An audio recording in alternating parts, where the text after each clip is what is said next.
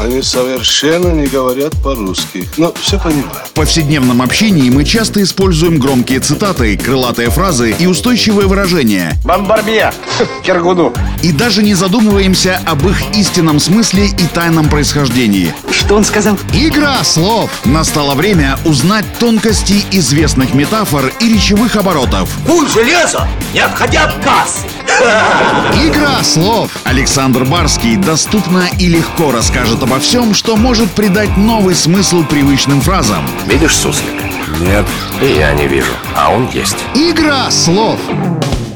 Сегодня расскажу, откуда пошло известное всем выражение «яблоко раздора». Как и многие другие крылатые выражения, этот фразеологизм заимствован из древних мифов. Тогда, как и сейчас, яблоко раздора — это повод для вражды и спора, причина разногласий и конфликтов. Этот устойчивый фразеологизм появился благодаря легендам о Троянской войне, описанной в эпической поэме Гомера «Илиада».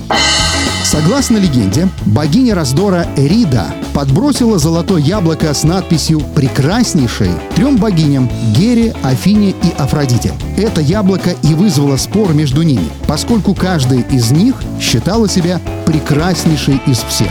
Рассудить этот спор попросили смертного юношу Париса, сына троянского царя Приама. Каждая из претенденток на золотое яблоко сулила ему богатый подарок.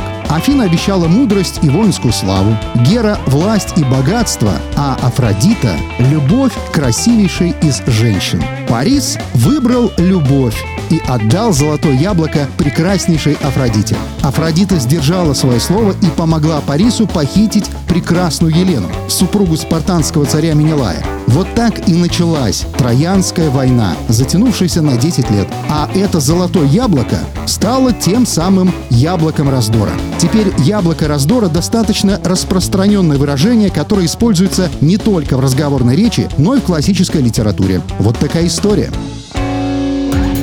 Игра слов! Александр Барский доступно и легко расскажет обо всем, что может придать новый смысл привычным фразам. Гравицапа — это то, без чего пепелац может только так летать. Игра слов!